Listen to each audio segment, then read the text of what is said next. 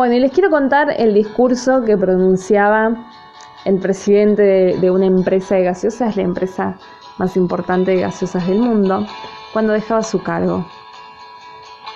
Y nos decía lo siguiente. Imagina la vida como un juego en el que estás malabareando cinco pelotas en el aire. Estas son tu trabajo, tu familia, tu salud, tus amigos y tu vida espiritual. Y tú las mantienes a todas estas en el aire.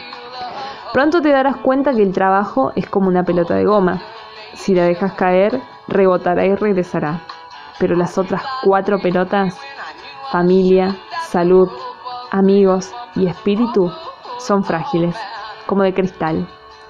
Si dejas caer una de estas, irrevocablemente saldrá astillada, marcada, mellada, dañada, incluso rota.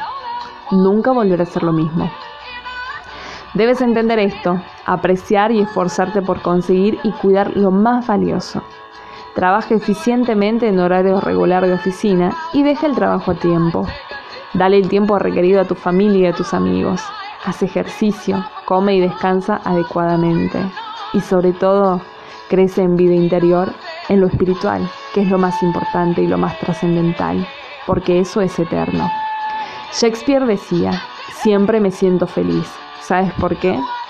Porque no espero nada de nadie. Esperar siempre duele. Los problemas no son eternos, siempre tienen solución. Lo único que no se resuelve es la muerte. La vida es corta, por eso ámala. Vive intensamente y recuerda. Antes de hablar, escucha. Antes de escribir, piensa. Antes de criticar, examina. Antes de herir, siente. Antes de orar, perdona. Antes de gastar, gana. Antes de rendirte, intenta. Antes de morir, vive.